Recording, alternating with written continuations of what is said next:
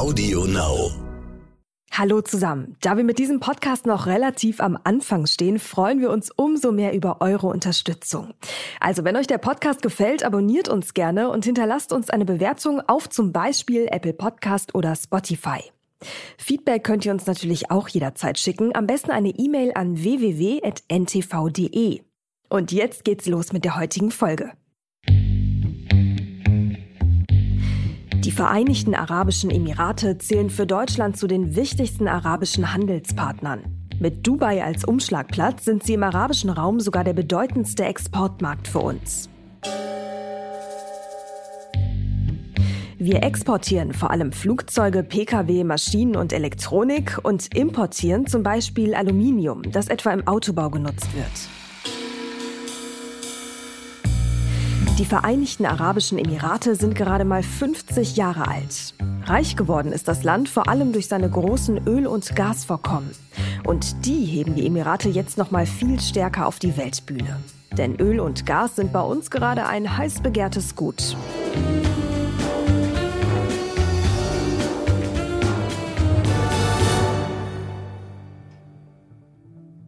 Seit einigen Monaten nun reist Bundeskanzler Olaf Scholz immer wieder in öl- und gasreiche Staaten, um die Energieversorgung für Deutschland sicherzustellen. Der Rohstoffhandel zwischen Deutschland und Russland ist seit dem Ukraine-Krieg bekanntlich ein Auslaufmodell, weshalb wir uns jetzt auch viel stärker der arabischen Halbinsel zuwenden. Im September besuchte Scholz dafür unter anderem die Vereinigten Arabischen Emirate.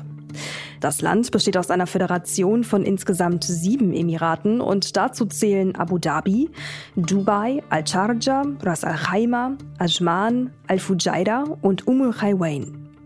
Abu Dhabi ist die Hauptstadt der Emirate und genau hier hat Scholz im September erst ein neues Energieabkommen auf den Weg gebracht.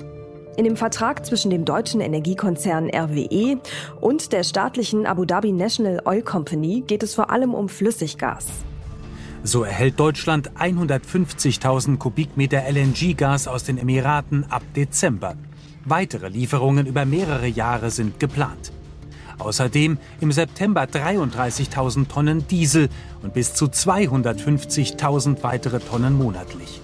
Schließlich wollen beide Staaten auch bei Windenergie und grünem Wasserstoff enger kooperieren bei Windkraft und Wasserstoff enger kooperieren. Das hört sich erstmal ziemlich gut an, aber zur Wahrheit gehört eben auch, dass die ambitionierten Klimaziele des Westens die arabische Halbinsel ziemlich unter Druck setzen. Mit Europa zu verhandeln ist für die Emirate laut Experten zum Beispiel wesentlich anspruchsvoller als die Rohstoffverhandlungen mit Asien.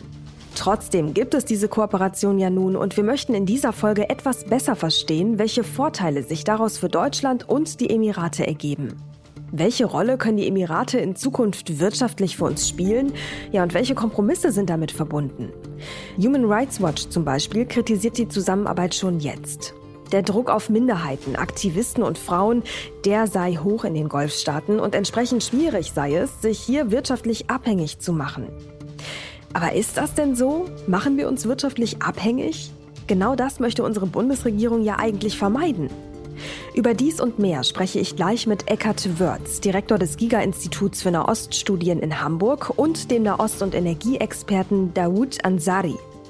Außerdem verbinden wir unser Land der Woche ja auch immer mit einem Blick auf die Finanzmärkte und den gibt es im Anschluss von unserem Telebörsenteam.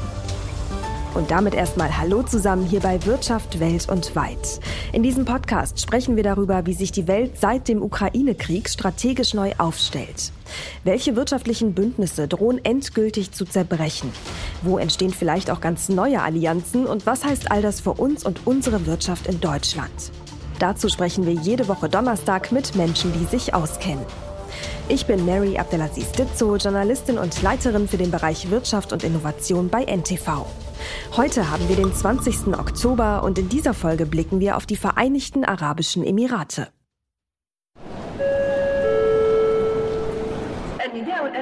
لطائرة طيران الإمارات رحلة رقم ثلاثة ثمانية ستة والمتوجهة إلى هونغ كونغ عن طريق mit ihren riesigen Flughäfen in Dubai und Abu Dhabi sind die Vereinigten Arabischen Emirate ein wichtiges Drehkreuz im internationalen Flugverkehr. Wenn Sie zu den Fernreiseliebhabern gehören, sind Sie mit hoher Wahrscheinlichkeit auch schon mal dort zwischengelandet. Und viele Reisende nutzen ihren Zwischenstopp in Dubai dann zum Beispiel für einen Kurztrip zum Burj Khalifa, dem mit 828 Metern höchsten Gebäude der Welt. Die Skylines dieser arabischen Millionenmetropolen spiegeln den Reichtum der Scheichtümer wider. Und dieser Reichtum fußt in heutigen Zeiten vor allem durch die Einnahmen von Öl. Abu Dhabi ist das größte der sieben Emirate und zugleich die Hauptstadt. Insgesamt leben in den Vereinigten Arabischen Emiraten knapp 10 Millionen Menschen. Auch Eckhard Wörz hat sieben Jahre lang in Dubai gelebt. Mit ihm und Nahostkenner Dawood Ansari gehen wir jetzt ins Gespräch. Herr Ansari, Herr Wörz, herzlich willkommen. Schön, dass Sie da sind. Danke, guten Morgen. Schönen guten Morgen. Guten Morgen. Herr Ansari, die Vereinigten Arabischen Emirate haben aktuell ja genau das, was Deutschland so dringend braucht, nämlich Energie. Ähm, damit ist das Land in einer ziemlich guten Verhandlungsposition. Wie nutzen die Vereinigten Arabischen Emirate das für sich? Also was wollen sie im Gegenzug von uns? Nun, die Vereinigten Arabischen Emirate sind sich dessen völlig bewusst, dass momentan global viele potenzielle Abnehmer für, äh, für Energie bestehen. Vor allem nach dem Flüssiggas, äh, das ja vor allem eigentlich auch Katar exportiert, äh, ist eine hohe Nachfrage. Äh, die Emirate sind aber prinzipiell eher an Langzeitverträgen interessiert. Das heißt also Verträgen mit einer Laufzeit von mehr als zehn Jahren. Ähm, das wiederum ist äh, momentan eher weniger äh, das, wonach die deutsche Regierung strebt, die eher kurzfristige Lücken gerne füllen möchte. Und das wiederum ist ein inhärenter Zielkonflikt zwischen den beiden äh, Positionen. Mhm. Ein Zielkonflikt. Ähm, Herr Wörz, wie würden Sie den einordnen? Ich meine, wie, wie wäre das auch im Zweifel zu lösen, wenn wir diese langfristigen Verträge nicht eingehen wollen? Dann könnte ja auch der Umkehrschluss sein, dass die Vereinigten Arabischen Emirate sagen, na gut, dann machen wir die Verträge halt mit anderen und auf Wiedersehen, liebes Deutschland. Nun, ja, natürlich. Das gilt insbesondere fürs Gas nicht, wo man eben langfristige Lieferverträge äh, hat, sei es fürs Pipeline-Gas oder fürs Flüssiggas. Ein anderer Markt als der Ölmarkt, der viel, viel liquider ist, wo man Öltanker auch mal in eine andere Richtung äh, schicken kann, kurzfristig. Äh, hier beim Gas dominieren eben diese langfristigen Beziehungen und es ist eine grundsätzliche Entscheidung äh, von Deutschland, äh, welchen äh, Rahmen es dem Gas in seinem Energiemix in der Zukunft geben möchte. Und gerade eben ist halt, ja, wie so ein aufgescheuchtes Huhn, äh, wie Davut gerade schon gesagt hat, nicht, äh, äh, versuchen wir jetzt eben die russischen äh, Lieferungen hier zu kompensieren. Das äh, wird uns aber nur gelingen, wenn man diesen Ländern längerfristige Verträge äh, anbietet, die auch die entsprechende Exploration und Verarbeitung von Gas ermöglichen. Das würde auch für andere Länder gelten, wie zum Beispiel Algerien. Hm. Herr Ansari, jetzt haben Sie eben ja schon ganz kurz Asien angesprochen. Also das bedeutet, es gibt andere Teile der Welt, andere Länder der Welt, die sind bereit für längere Verträge. Ähm, welche Länder sind das und wie ist das im Vergleich zu setzen mit Europa? Da besteht ja dann schon eine Art Konkurrenz und ich sage mal, die Vereinigten Arabischen Emirate und andere Länder auf der arabischen Halbinsel, die sind in der Situation, in der Luxussituation, quasi wählen zu dürfen. Genau, also Zeit bestehen äh, Langfristverträge vor allem mit China, aber genauso äh, mit Japan und mit Südkorea. Und äh, in dem Zusammenhang mit dem Flüssiggas ist es wahrscheinlich auch wichtig, die, das Wasserstoff zu erwähnen. Äh, es gibt mm, momentan ja. Pläne weltweit, ähm, im Zuge der Dekarbonisierung der Industrie äh, langfristig Erdgas mit, äh, mit klimaschützendem Wasserstoff zu ersetzen. Äh, auch in diesem Bereich äh, wettbewerben sowohl Europa als auch, äh, als auch ostasiatische Staaten um, ähm, um Exporte aus den Vereinigten Arabischen Emiraten und anderen Golfstaaten. Und auch hier ist es genau derselbe Fall. Äh, wir sehen fast monatlich neue massive Verträge mit äh, Unternehmen aus, aus Südkorea und Japan. Und äh, in Deutschland, äh, in Deutschland sind es immer noch äh, Kleinstprojekte, kleine Testprojekte oder das berühmte, wir jetten durch die Gegend und, und, und reden ein klein wenig, aber relativ wenig an wirklichen Outcomes. Wenn wir uns mal die Energiepolitik ganz genau anschauen der Vereinigten Arabischen Emirate, wie sieht die aus oder die Wasserstoffpolitik? Nun, Blick auf die Zukunft sieht die so aus, die Emirate sind, äh, gehören durchaus zu den Frontrun in der Region. Äh, zum Beispiel haben, haben die Emirate auch in, auch in Zusammenarbeit mit deutschen Unternehmen, mit Siemens Energy zusammen, ähm, die erste äh, grüne Wasserstoffproduktion im Nahen Osten aufgebaut. Äh, Nachbarländer, also insbesondere Saudi-Arabien, ist schon weiter, was den Transport angeht. Äh, dort gab es bereits die ersten Lieferungen blauen Wasserstoff, also Wasserstoff, der kohlenstoffarm aus Erdgas gewonnen wurde. Ähm, in Richtung in, äh, in Richtung Fern, Fernostasien. Äh, die Emirate sehen hier vor allem die Chance, einen neuen profitablen Wirtschaftszweig aufzubauen. Ähm, das braucht aber natürlich äh, Unterstützung und auch langfristige Perspektive und vor allem auch langfristige Abnehmer. Hm. Und diese langfristigen Abnehmer, die sehen Sie ja eigentlich hauptsächlich oder sagen wir mal in Konkurrenz, einerseits asiatische Länder, andererseits europäische Länder. Ähm, das heißt, da ist so ein gewisses Buhlen ja auch schon länger irgendwie zu beobachten. Die stehen gerade alle Schlange.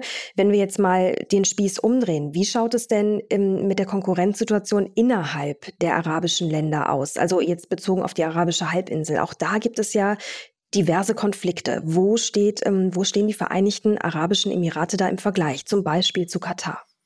Ja, es gab ja dieses äh, Embargo gegen äh, Katar von vor allem von den Emiraten und von Saudi-Arabien, das inzwischen wieder aufgehoben ist. Aber hier äh, die Emirate haben äh, wie auch Saudi-Arabien eine sehr aktive regionale Rolle gespielt in jüngster Vergangenheit, sei es in Libyen, sei es in Jemen und haben auch andere Zielsetzungen hier als Katar gehabt, die stärker auf den Muslimbrüder nahestehende äh, Gruppierungen gesetzt haben im Gefolge des äh, arabischen Frühlings. Also da gab es eine sehr ausgeprägte äh, äh, äh, Reibung äh, äh, zwischen beiden, die dann zu diesem Embargo geführt äh, hat. Ähm, Im Energiebereich, wie gesagt, zurzeit äh, ist diese Konkurrenz weniger, aber der Ölmarkt insbesondere verläuft ja zyklisch. Ähm, also wenn es mal wieder äh, einen Abschwung gibt, dann gibt es hier durchaus auch ausgeprägte Konkurrenz zwischen den Ölproduzenten und äh, äh, hitzige Diskussionen über äh, Quotenregelungen innerhalb von OPEC, wobei Katar ja gar nicht mehr Mitglied der OPEC ist. Ja, äh, ich würde vielleicht gerne einfach noch mal ergänzen, ähm, Europa schaut momentan immer noch sehr mit, mit, mit der Brille des, des umworbenen Nachfragers auf mhm. den Golf. Und die ist zumindest in der jetzigen Phase äh, einfach nicht mehr da. Und das haben wir auch äh, unlängst gesehen, als es zum Beispiel, zum Beispiel im Zusammenhang mit dem äh, Besuch von Olaf Scholz in der Region, ähm, in der erstens nicht viel zu holen war und zweitens äh, bereits massive Zugeständnisse von Deutschland ähm, in der Hoffnung, Energieverträge äh, zu knüpfen, gemacht werden mussten. Welche Zugeständnisse waren das? Ja, unter anderem äh, Ganz vorne an steht da äh, das Projekt Waffenembargo. Ähm, Deutschland hatte ja eigentlich oder offiziell hat es immer noch ein Waffenembargo gegenüber Staaten mit Beteiligung am Jemenkrieg ausgesprochen. Äh, dieses Waffenembargo ist noch nicht offiziell aufgehoben, allerdings wurde bereits von mehreren äh, Nachrichtenagenturen gemeldet, ähm, dass gegenüber Saudi-Arabien wieder äh, vereinzelte äh, Lieferungen, das heißt also insbesondere Lieferungen, bei denen Waffen äh, kommen, Com äh, Compounds, also bei den Deutschland Teil eines Waffenherstellungsverbundes ist, äh, dass diese äh, Lieferungen wieder freigegeben werden können. Also Waffen gegen Gas? Das ist zumindest das, was äh, Saudi-Arabien noch mehr als die Vereinigten Arabischen Emirate, aber was auch die Emiratis gerne sehen würden, ja. Aber ich glaube, äh, beim Gas muss man schon differenzieren. Nicht der einzige nennenswerte Gasexporteur der Golfregion ist Katar. Saudi-Arabien exportiert sein Gas. Das braucht es alles selber für seine einheimische Elektrizitätsproduktion und Industrie, äh, Industrieproduktion. Und die UAE stehen ein bisschen besser da als vor zehn Jahren, aber haben wirklich auch nur eine sehr, sehr geringe Exportkapazität. Also wenn wir über, äh, da geht es, denke ich, glaube ich, in, hier um andere Fragen, vor allem im Bereich von Öl Öl und, und, und äh, anderem Handel. Mhm. Absolut, genauso auch. Also Waffen gegen Öl. Äh, äh, Waffen gegen das Gesamtpaket äh, neue Beziehungen. Mhm. Also im Grunde genommen hat sich Deutschland mhm. über die letzten äh, Jahre ähm, regional aus dem Golf, ich würde nicht sagen herausgelöst, aber zumindest äh, et etwas entfernt. Und das Interesse besteht ganz allgemein, neue, äh, neue Beziehungen aufzubauen. Äh, genau, das sind dann je nach Land halt durchaus verschiedene Güter, die relevant sein können. Ähm, aber der, der, der, die generelle Bemühung, neue ökonomische und diplomatische Beziehungen aufzubauen, ist da. Ja, das ist ein extrem spannender Punkt und deswegen möchte ich gerne nochmal dabei bleiben. Also die, die Sichtweise, dass ähm, Olaf Scholz, Robert Habeck, ähm, ganze Delegationen von äh, Wirtschaftsverantwortlichen, CEOs und so weiter ähm, hingeflogen sind, äh, unter anderem in die Vereinigten Arabischen Emirate und sozusagen Bittsteller sind und waren von Energie. Ähm, das ist die eine Seite der Geschichte. Aber die andere, die Sie gerade beschrieben haben, nämlich nämlich was bekommen diese Länder und was bekommen zum Beispiel die Vereinigten Arabischen Emirate im Gegenzug oder was wird gelockert, darüber wird relativ wenig gesprochen. Deswegen lassen Sie uns noch mal tiefer reingehen. Wenn Sie sagen, äh, Waffen, das Embargo, das wird gelockert und wir spielen da wieder eine aktivere Rolle. Wie genau kann die aussehen? Ich würde es in einen etwas gröberen Rahmen setzen. Ähm, zugegebenermaßen die äh, europäische Softpower und damit auch gewissermaßen der, nennen wir es mal, der Wert äh, diplomatischer Beziehungen mit Europa und Deutschland insbesondere, der ist etwas geringer, als er vor Jahren noch der Fall war. Das heißt also, vor Jahren war es wahrscheinlich noch so aus, dass ähm, viele der Golfstaaten ähm, sich selbst legitimiert haben durch eine starke Beziehung zu, sei es den USA, sei es Europa, sei es Deutschland. Das ist deutlich weniger der Fall. Das haben wir zum Beispiel jetzt auch unlängst daran gesehen, dass die Staaten mit viel mehr Selbstvertrauen agieren und äh, zum Beispiel OPEC Plus Entscheidungen treffen, die nicht den Interessen des, des Westens entsprechen. Auf der anderen Seite aber haben, äh, haben die Golfstaaten und vor allem, äh, vor allem die VAE sehr aktive Agenten von regionaler Natur. Das heißt also, die Staaten, genau wie äh, Herr Wirth schon meinte, äh, die VAE sind eingebunden in den Jemenkrieg, die VAE waren sehr aktiv eingebunden in ähm, in den Krieg in Libyen, äh, Katar, Iran, das sind alles Konfliktfelder, in denen die EFA, in denen die VAE sehr aktiv mitmischen. Und auch wenn wir jetzt äh, äh, in, in den Westen hineingehen, sehen wir, die VAE äh, haben über die letzten Jahre immer wieder aktiv die Politik beeinflusst, nicht deutlich weit von dem entfernt, was Russland in dem Zusammenhang gemacht hat, in den USA im Zusammenhang mit den Wahlen. Das heißt also, wir reden von, von, von Staaten, die ganz, ganz aktive Agenten haben. Und da geht es auf der einen Seite darum zu sagen, dass man diesen regionalen Einfluss weiter ausbauen möchte und aus Sicht der Emirate ähm, möglicherweise dem äh, entgegenstehende Staaten und Meinungen abbauen möchte. Und äh, auf der anderen Seite geht es zum Beispiel gerade eher im Fall von Saudi-Arabien, eben auch den Emiraten, auch ganz aktiv darum zu sagen, äh, die Rüstungsindustrie weiter auszubauen, Rüstungsimporte zu erhöhen. Hm. Und was sind da jetzt die nächsten Schritte? Wo genau steht dieser Deal? Ähm, auf Bezug auf die Waffen? Mhm. Ähm, das Problem des möglicherweise gescheiterten Waffenembargos ist zunächst mal ein innenpolitisch massiver Konflikt für Deutschland. Äh, vor allem die Grünen hatten ja eigentlich äh, sich sehr stark für dieses Waffenembargo gemacht. Und ähm, das heißt also, das ist erstmal Konfliktpotenzial oder sogar Sprengpotenzial für die deutsche Regierung selber, äh, da viele grundsätzliche Fragen innerhalb der Koalition neu gestellt werden müssen. Äh, auf der anderen Weise gibt es aber auch einfach zumindest schon mal die, äh, ich nenne es mal die, die, die Richtung vor. Und das hat, glaube ich, viele überrascht. Man ist noch ganz stark mit diesem Politikverständnis. Ähm, das sind extrem passive Staaten. Das sind Staaten, die sich im Zweifelsfall europäischen Interessen beugen. Mit diesem Verständnis daran. Und das ist einfach nicht mehr der Fall bei all dem muss man natürlich auch sagen, es ist ja nicht so, dass jetzt Deutschland ein großer Player im Waffenhandel wäre, selbst nach der Aufhebung dieses Embargos, nicht? Also im Vergleich zu den USA, aber auch Frankreich, die diese Rafale-Jets an die Emirate geliefert haben, hat hier Deutschland einfach eine andere Tradition, ist eher vorsichtig, liefert zwar sehr viele Waffen international, aber vor allem an NATO-Länder und außerhalb gab es ja früher diesen, das berühmte Zitat von Genscher, äh, ähm, dem früheren Außenminister, äh, äh, alles, was schwimmt, geht. Also man war bemüht, wenn, sag ich mal, äh, äh, Marine, äh, Schiff, äh, Schiffe und so ging, aber man wollte eben vermeiden, dass äh, äh, äh, landgestützte tödliche Waffen in Konflikten der Region äh, äh verwendet werden. Also da gibt es schon eine ganz andere Politikausrichtung, selbst nach dem Embargo, äh, würde ich sagen, im Vergleich zu Frankreich und den USA.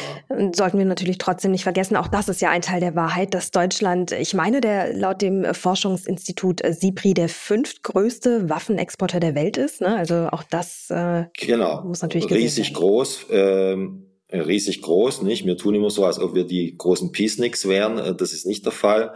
Äh, allerdings gehen die meisten dieser Exporte schon eher äh, in, in NATO-Staaten oder nicht Konfliktstaaten, wobei das durchaus aufgeweicht wird. Wir hatten ja auch jetzt gesehen Waffenlieferungen an die Peschmerga in ihrem Kampf in, im, im kurdischen Nordirak, in ihrem Kampf gegen die, äh, den islamischen Staat. Mhm.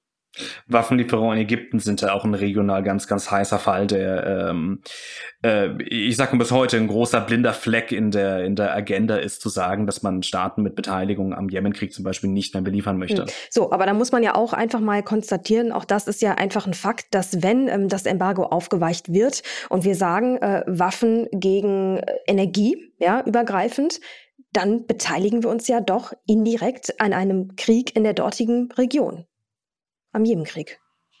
Indirekt. Ja. Also das ist der Preis. Oder? Also ich glaube, dass die, die, die, die, die, die Gleichung Waffen gegen, äh, gegen Gas oder Energie zu einfach ist, aber zumindest die Tendenz selber ist auf jeden Fall da. Also äh, zunehmende ökonomische Verbindung, vor allem im Energiebereich mit der Region, also insbesondere mit den Emiraten.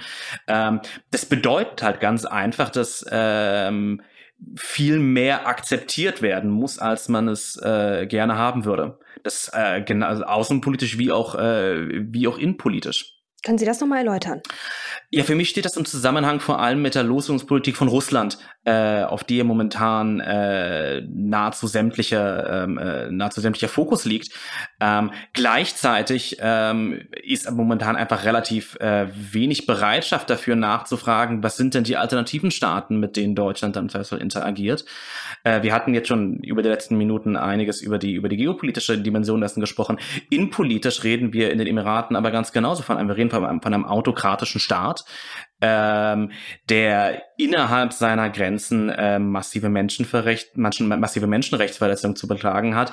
Äh, altes bekanntes Thema. Ähm, viele äh, Arbeitsmigranten sind weitgehend ohne Rechte, ähm, leben von äh, äußerst geringen Löhnen, äh, schlafen in, in Massenunterkünften. Äh, gleichzeitig ähm, sehen wir das vor allem in den Emiraten, das was äh, einige Politikwissenschaftler mittlerweile Information Autocracy nennen, also ein Staat, der sich massiv IT-Infrastruktur entlehnt, um ähm, um Social Media zu ähm, zu scannen, mhm. um äh, seine eigenen Bürger äh, auszuspionieren de facto. Mhm. Herr Wörth, ähm, das ist ein spannender Punkt. Ich meine, Sie haben ja selber, ich glaube, sieben oder viele Jahre auf jeden Fall in Dubai gelebt. Äh, wie nehmen Sie denn das ganze Thema wahr? Wie wird es auch in den Vereinigten Arabischen Emiraten selbst wahrgenommen? Wahrgenommen und kommuniziert? Wie spricht man in der Bevölkerung darüber und in den Medien? Nun ja, die Bef wer in der Bevölkerung nicht. Also die emiratischen Bürger, Bürgerinnen sind ja nur etwa eine Million von den zehn Millionen Leuten, die dort inzwischen leben. Und äh, ja, also der politische Diskurs wird massiv, äh, den gibt's so gar nicht. Also es gibt nicht diese freie Sphäre, wo die Leute sich jetzt austauschen konnten. In 2000er Jahren, wo ich in Dubai gelebt habe, war das politische Klima äh, etwas liberaler. Es war so ein bisschen, ihr schreibt, was ihr wollt, wir machen, was wir wollen. Nicht inzwischen äh, ist, sag ich mal, die Social Media Sphäre also völlig äh, überwacht, nicht? Und die Leute äh, trauen sich da also nicht so ohne weiteres was zu äußern, was in den 2000er Jahren durchaus teilweise getan haben, nicht? Und die Leute, es gibt auch weniger ein Gespür, okay, wo sind jetzt eigentlich die roten Linien? Früher war es klar, es gab bestimmte rote Linien und wenn man die nicht überschreitet, konnte man einen gewissen Diskurs äh, haben. Inzwischen äh, äh sind die roten Linien offensichtlich deutlich enger gezogen, aber selbst äh, äh, Leute, die dort äh, leben, haben teilweise Schwierigkeiten, das so mhm. einzuschätzen. Und ups, wenn man dann mal eine rote Linie überschreitet, die man so nicht gesehen hat, werden durchaus Leute, die sich auch jetzt nicht so sonderlich kritisch gegenüber dem Regime verhalten haben, äh, äh, äh sanktioniert oder äh, auch eingesperrt. Ich würde, wenn ich vielleicht an der Stelle ergänzen dürfte, nochmal äh, einfach kurz betonen, in der öffentlichen Wahrnehmung, das finde ich ist ein sehr, ist ein sehr spannender Punkt eigentlich, ähm, hätten wir jetzt einen Podcast über Saudi-Arabien, dann, dann wäre wahrscheinlich das, das, das Thema direkt gewesen, Menschenrechtsverletzung, Khashoggi-Mord etc. Ähm, bei den Emiraten ist das immer ähm, rein vom Image her irgendwie nicht der Fall. Äh, hm, die Emirate werden immer so ein bisschen als New York der Wüste wahrgenommen. Ähm, und das ist, muss man sagen, nicht äh, auch, auch, auch kein Zufall. Das ist das Produkt von einer ganz objektiv gesagt massiven und sehr strategisch und sehr gut angelegten äh, Kampagne zur, zur, zur öffentlichen Wahrnehmung. Ähm, letztendlich, wenn wir uns aber Tatsachen anschauen, dann ist in jeder Hinsicht, sei es was, äh, sei es Menschenrechtsverletzungen, sei es ähm, äh, geopolitisches Eingreifen, dann ist, äh, sind die Emirate kein Deut besser als Saudi-Arabien, in einiger Hinsicht sogar deutlich destruktiver. Der große Unterschied zu Russland ist natürlich, die Emirate oder die Kataris oder die Saudis werden nie irgendein europäisches äh, Land attackieren, weil sie dazu nicht die Möglichkeiten hätten, selbst wenn sie das Interesse hätten. Also insofern, äh, äh, ähm, bei aller Problematik, was die Innenpolitik betrifft, ist natürlich, äh, äh, äh sind die die, die Länder dieser Region äh, potenziell, sei mal, weniger gefährlich für Europa, als dies Russland nun offensichtlich ist. Ne? Ja, und da Sie gerade schon Russland angesprochen haben, da würde ich gerne eine Perspektive nochmal mit Ihnen einnehmen wollen.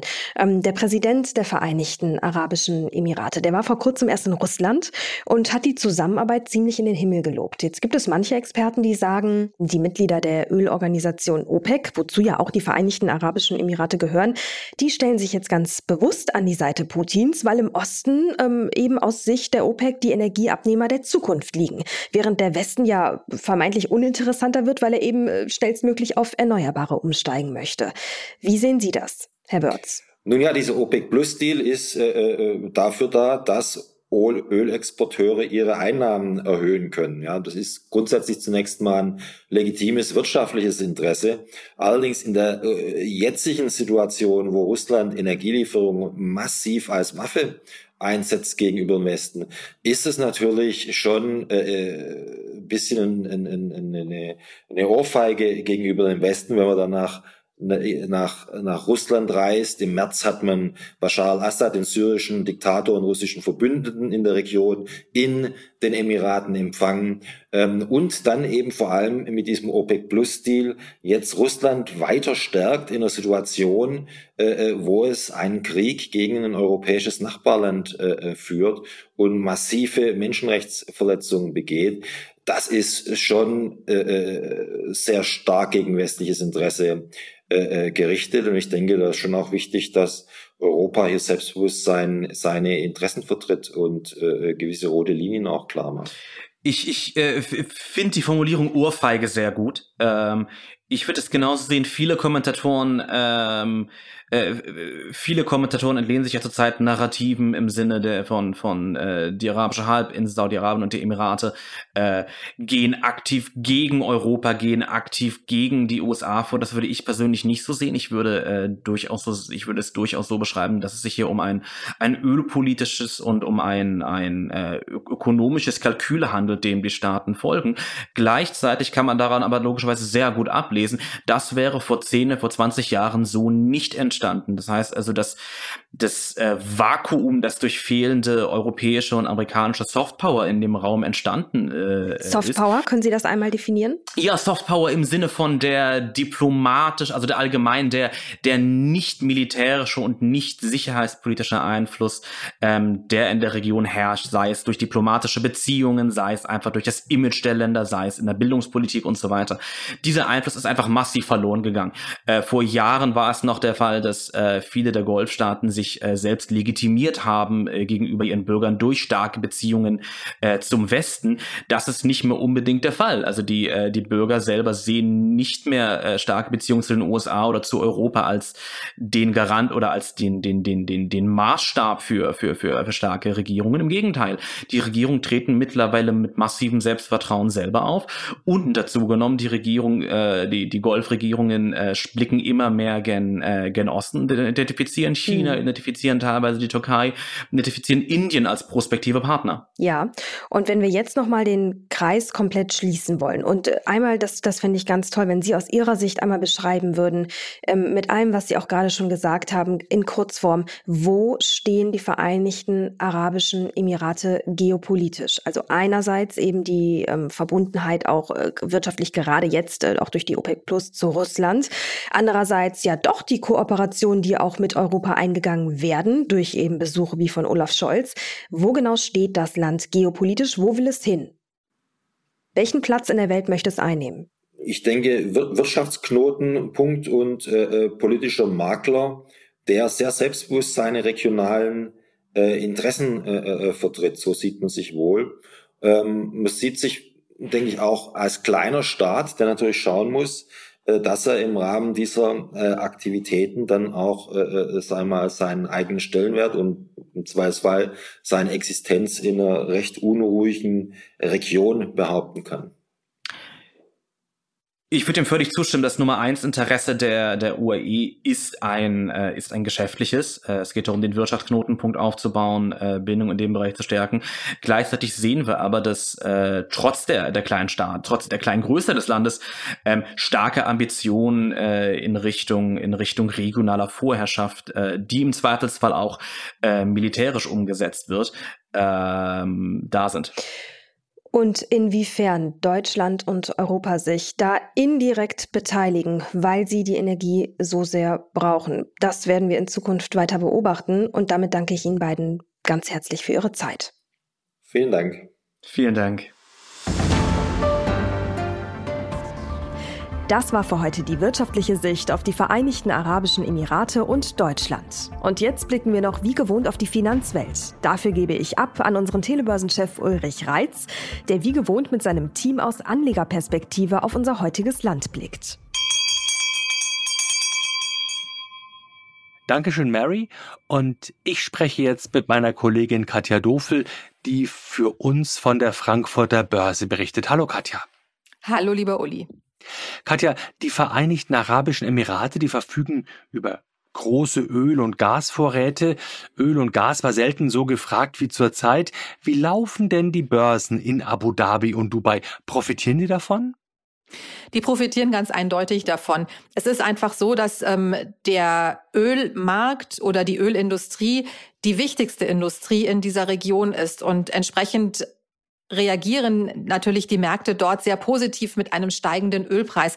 Und der hatte in der Tat ja auch kräftig zugelegt. Nur zuletzt ging es mit dem Ölpreis wieder ein bisschen runter, weil aufgrund der schwächelnden Konjunktur einfach auch weniger Öl nachgefragt worden ist. Und man hat direkt auch gemerkt, dass das natürlich überhaupt nicht im Interesse dieser Staaten ist, weil direkt dann bei der jüngsten Entscheidung der OPEC, also der Erdöl exportierenden Staaten, eben beschlossen worden ist, die Ölfördermenge zu kürzen. Und das hat dann automatisch zur Folge, dass der Preis zumindest stabilisiert wird oder sogar ein bisschen steigt, nicht weiter sinkt, weil einfach das Angebot verknappt wird. Und da merkt man eben schon auf der einen Seite, wie wichtig der Ölpreis für diese Region ist und wie sehr man darauf auch aufpasst. Und wenn man sich die Börsen eben an sich anschaut, dann sieht man schon, dass beispielsweise der Index der Amman-Börse, also der Amman Stock Exchange General, seit einem Jahr um 25 Prozent gestiegen ist. Das kann kaum eine andere Börse von sich behaupten. Wie wichtig sind denn die Vereinigten Arabischen Emirate überhaupt für den Kapitalmarkt? Ist das eher Nischenmarkt oder strahlt der auf andere Börsenplätze ab? Wir schauen ja vorwiegend nach Frankfurt und nach New York. Als Markt an sich ist es, muss man sagen, ein absoluter Nischenmarkt. Teilweise sind die Börsen sehr jung, also beispielsweise die Börse in Abu Dhabi ist erst im November 2000 überhaupt gegründet worden. Teilweise haben sich die Börsen auch erst vor kurzem für private Anleger geöffnet. Ein ganz wichtiges Ereignis dabei war zum Beispiel der Börsengang von Saudi Aramco. Der hat den arabischen Kapitalmarkt so ein bisschen zugänglicher gemacht. Aber alles in allem ist es ein absoluter Nischenmarkt. Es ist auch gar nicht so einfach, da anzulegen. Aber natürlich über den Ölpreis ist diese Region von großer Bedeutung. Das hat aber nicht mit den Börsen dort zu tun, sondern eben mit dem Ölpreis. Wenn jemand in Öl oder Gas oder in diese umfangreichen Bau- und Infrastrukturprojekte investieren will, kauft er sich dann ein Papier vor Ort oder macht er das besser über einen heimischen Börsenplatz? Ich würde sagen, das macht man besser über den heimischen Börsenplatz, auch wenn das Angebot nicht besonders groß ist. Man muss ja immer bedenken, wenn ich an einem ausländischen Börsenplatz einkaufe, egal ob das jetzt die Wall Street ist oder eben die Börse in Dubai, ich muss erstmal meine heimische Währung, also für uns den Euro, umtauschen in die lokale Währung. Das ist potenziell schon mal ein Risiko. Also wenn sich der Wechselkurs hier verändert, dann habe ich da schon mal einen möglichen Verlust, vielleicht aber auch einen möglichen Gewinn. Und dann kann ich da vor Ort kaufen. Das ist dann aber vielleicht auch gar nicht so einfach, weil überhaupt gar nicht so viele Depotstrukturen hier dann die Verbindung haben, das abzuwickeln. Also wäre es wohl einfacher, über die sogenannten Indexfonds, also ETFs, da zu handeln. Es gibt Angebot, es ist aber nicht wahnsinnig groß. Also es würde eine große Recherche erfordern und ähm, da ist dann eben doch die Frage, ob man nicht einzelne international bekannte Unternehmen sich anschaut, wie ähm, beispielsweise die Fluglinien dort oder eben auch die großen Ölfirmen und dann über internationale Börsenplätze in solche investiert, wenn man das eben möchte. Jetzt haben wir diese Woche ja das Machtwort des Kanzlers zur Energiekrise oder auch zur Laufzeitverlängerung der drei deutschen Atomkraftwerke vernommen. Manche sagen, das war eher ein Machtwörtchen, weil die Entlastungen die das, die daraus resultieren, sehr überschaubar sein sollen. Wie reagieren die Anleger? Grundsätzlich ist das natürlich eine gute Nachricht für die Anleger, weil gerade in Deutschland ähm, ja die Wirtschaft sehr, sehr old economy lastig ist. Das heißt also, wir haben hier viele alte Industrien, Chemieindustrie, Stahlindustrie, die brauchen sehr viel Energie und deswegen ist alles, was den hohen Energiepreis irgendwie ein bisschen drosselt und alles, was diesen Energienachschub besser gewährleistet, also was möglicherweise ausschließt, dass wir einen Gasnotstand bekommen. All das ist für Anleger eine gute Nachricht, weil sie dann eben zumindest die Hoffnung haben, dass die Unternehmen einigermaßen ungestört ihren Geschäften nachgehen können. Dankeschön, Katja. Danke, lieber Uli. Das war Katja Dofel für NTV an der Börse in Frankfurt und damit zurück zu dir, Mary. Liebes Telebörsenteam, vielen Dank für eure Infos. Und wenn Sie, liebe Hörer, unser Team auch mal sehen wollen, dann schalten Sie am besten mal den Fernseher ein und schauen Sie vorbei. Auf NTV informieren die Kolleginnen und Kollegen des Telebörsenteams Sie jeden Tag über alles Wichtige von der Börse, über News aus der Finanzwelt und das Neueste aus der Wirtschaft. Redakteure dieses Podcasts sind Andrea Sellmann, das NTV Telebörsenteam und ich, Mary Abdelaziz Ditzo. Und produziert wird dieses Format von Wei Quan aus dem Team der Audio Alliance. Und zum Schluss noch unser kleiner obligatorischer Hinweis. Dieser Podcast ist keine Anlageberatung. Vor dem Kauf von Aktien, Anleihen oder anderen Geldanlagen sollten Sie sich unbedingt noch anderweitig informieren. Nächste Woche dann geht es um die wirtschaftlichen Beziehungen zwischen Deutschland und Saudi-Arabien. An dieser Stelle aber erstmal ganz lieben Dank fürs Zuhören, bleiben Sie uns treu und machen Sie es gut. Bis zum nächsten Mal.